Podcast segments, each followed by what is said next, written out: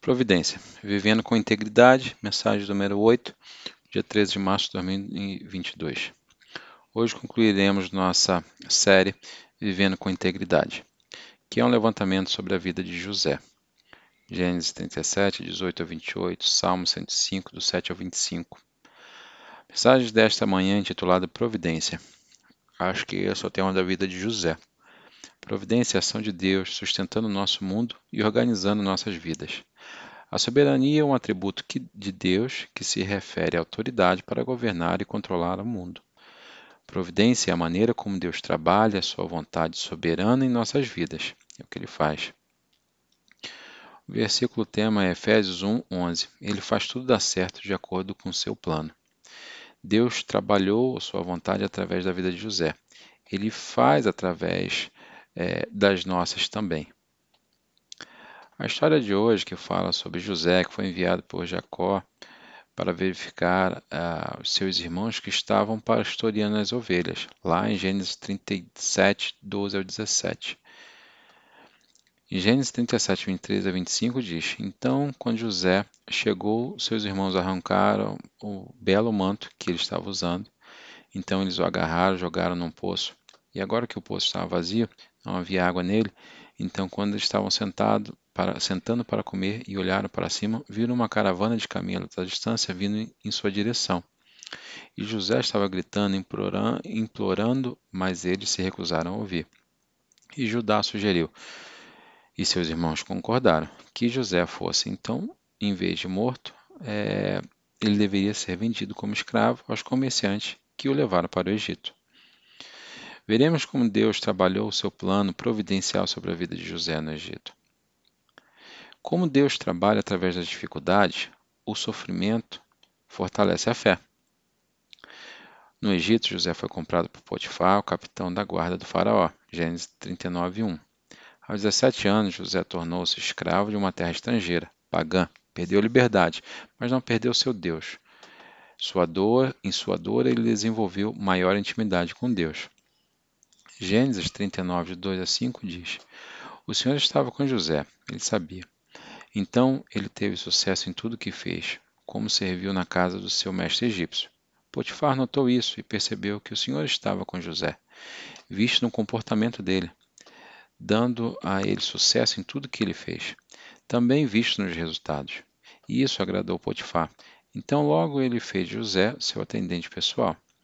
Ele o colocou no comando em toda a sua casa e tudo que ele possuía. A partir do dia que José foi colocado no comando da casa, e propriedade de seu mestre, o Senhor começou a abençoar a casa de Potifar. Pelo bem de José, todos seus assuntos domésticos correram sem problemas, suas plantações e gados aumentaram. A prisão de José causou sofrimento, criou insegurança e vulnerabilidade que separava da família e os amigos. No Egito, ele só tinha Deus, mas aprendeu que é, Deus era o suficiente. José, que era egocêntrico, é, se não arrogante antes de ser escravizado, aprendeu a confiar em Deus. E era evidente para os outros. E o faraó viu o que Deus estava fazendo com esse jovem. E eu pergunto a vocês, a sua liberdade ela é restrita por um emprego que você não gosta, ou por um chefe que é excessivo, por uma falta de recurso, uma alimentação de saúde, uma necessidade de cuidar de outra pessoa? Você experimenta o reconfortante, o fortalecimento da presença de Deus em seu sofrimento? Fé, que é confiança, confiar, é desenvolvida através da intimidade com Deus. Ele, e ela será vista para os outros. Como exemplo, eu me senti sozinho, sobrecarregado pela carga de trabalho da faculdade de Direito. E depois disso me virei para Deus todos os dias.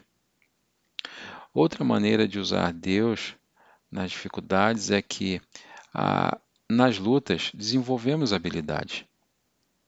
José serviu Potifar com sucesso durante anos, até que sua esposa, esposa tentou seduzi-lo e ele a rejeitou, resultando em ela alegando falsamente que ele tentou estrupá-la.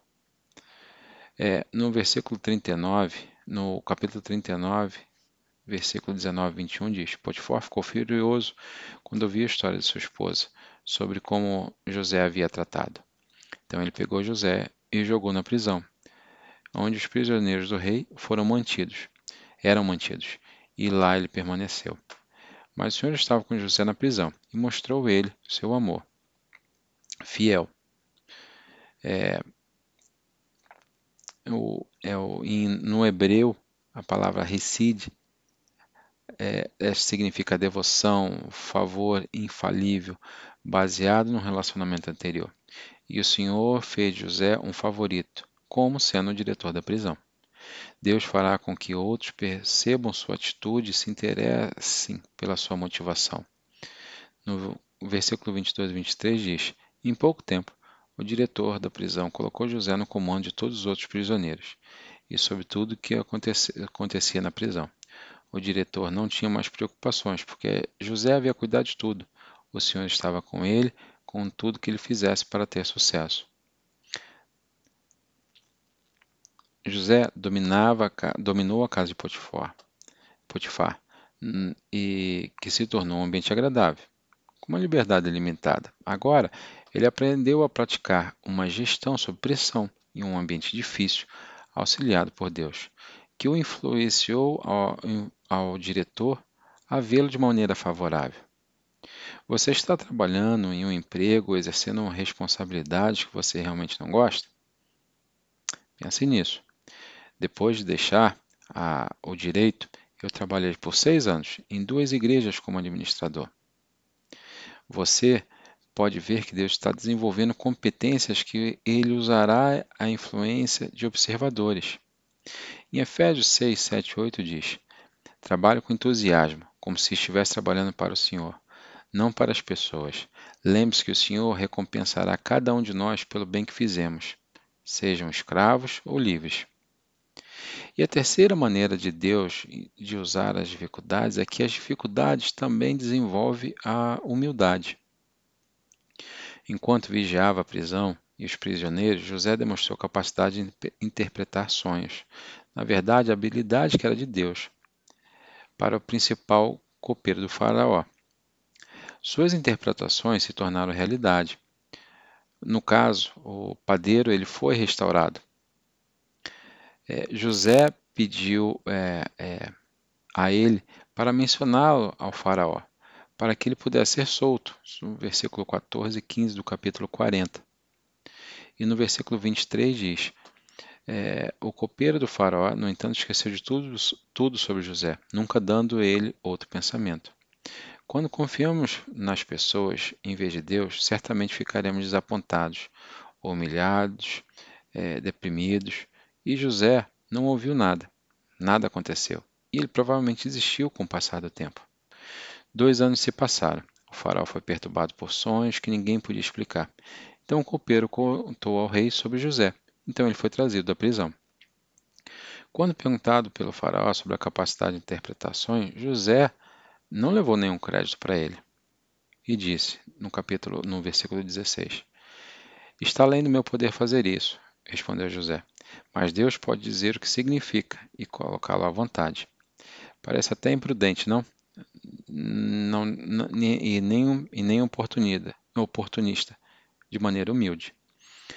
Depois de interpretar os sonhos do faraó sobre a fome que se aproximava, José ofereceu conselhos sobre como sobreviver, mas ele não, não sugeriu, ou mesmo ensinou que ele deveria ser colocado no comando.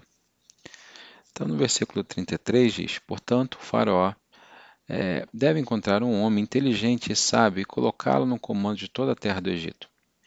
Então, ele descreveu um plano para coletar e armazenar um quinto de todas as culturas e armazená-las sobre a, guarda para suportar a fome que viria.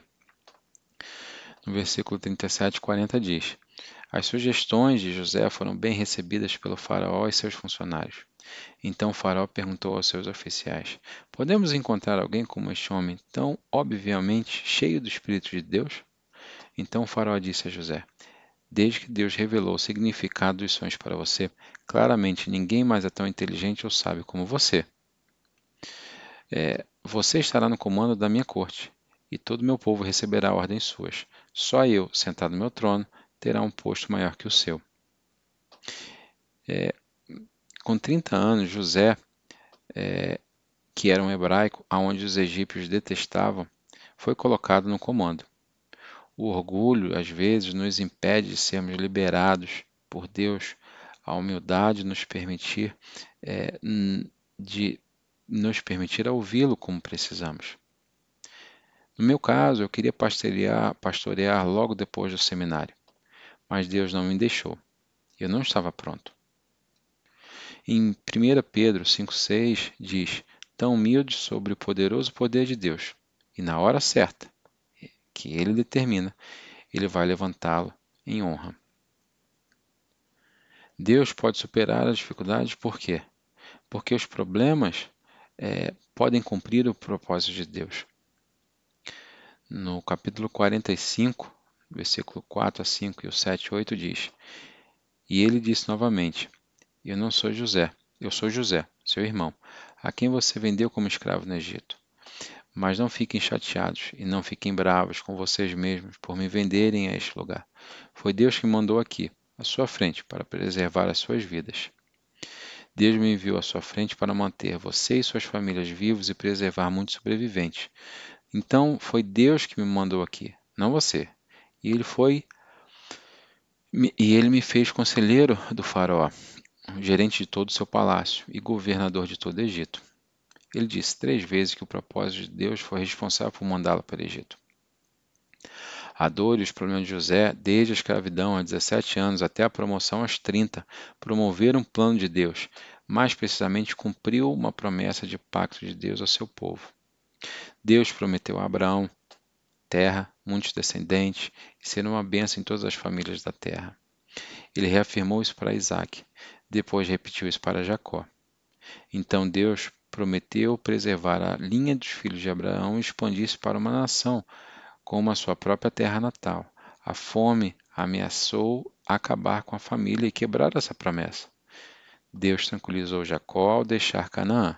Gênesis 46, 3 e 4 diz: Eu sou Deus, o Deus do seu pai. Dizia em voz: Não tenha medo de ir ao Egito, pois lá farei de sua família uma grande nação. Eu irei com você para o Egito e vou trazê-lo de volta. Você vai morrer no Egito, mas José estará com você para fechar os seus olhos. Jacó morreu no Egito aos 147 anos. 17 anos após chegar, ele foi enterrado na terra prometida de Canaã. Ele foi trazido de volta, como ele fez José jurar. Depois da morte de Jacó, os irmãos de José ficaram com medo. Então, no capítulo 50, 16 a 20 diz: Então eles enviaram esta mensagem a José: antes do seu pai morrer. Ele nos instruiu a dizer a você: Por favor, perdoem seus irmãos pelo grande erro que fizeram com você, por ser por seu pecado em tratá-lo tão cruelmente. Então nós, os servos de Deus e de seu pai, imploramos que perdoem nosso pecado. E quando José recebeu esta mensagem, ele se quebrantou e chorou. Eles admitiram seus pecados e se ofereceram como escravos. Mas José respondeu: não tenham medo de mim. Eu sou Deus que posso puni-lo? Vocês pretendiam me machucar, mas Deus não queria tudo para, queria tudo para o bem. Ele me trouxe para esta posição para que eu pudesse salvar a vida de muita gente. Preservar as doze, doze tribos de Israel. Gênesis 32 a 28. Então eu deixo essa pergunta para vocês. Você acredita que Deus tem um plano providencial em sua vida? Um propósito para você, na sua dor? Eu não faço parte da promessa, do pacto de Deus. Eu não estou na linha da família de Jesus, o Salvador? Você é uma criança de Abraão. Você é filho dele, pela fé e através da adoção. Além disso, estender a bênção do pacto a todas as famílias da terra, que está oferecendo a fé em Jesus Cristo, ensinando a verdade e a vida semelhante a Cristo. Depende de você. Pergunto novamente: você fará parte disso? Se, e, se isso significar que você experimentará sofrimentos, lutas, dificuldades? e deixo vocês com o versículo de Romanos 8, 28. E sabemos que Deus faz com que tudo funcione junto para o bem daqueles que o amam e são chamados de acordo com o seu propósito. Amém.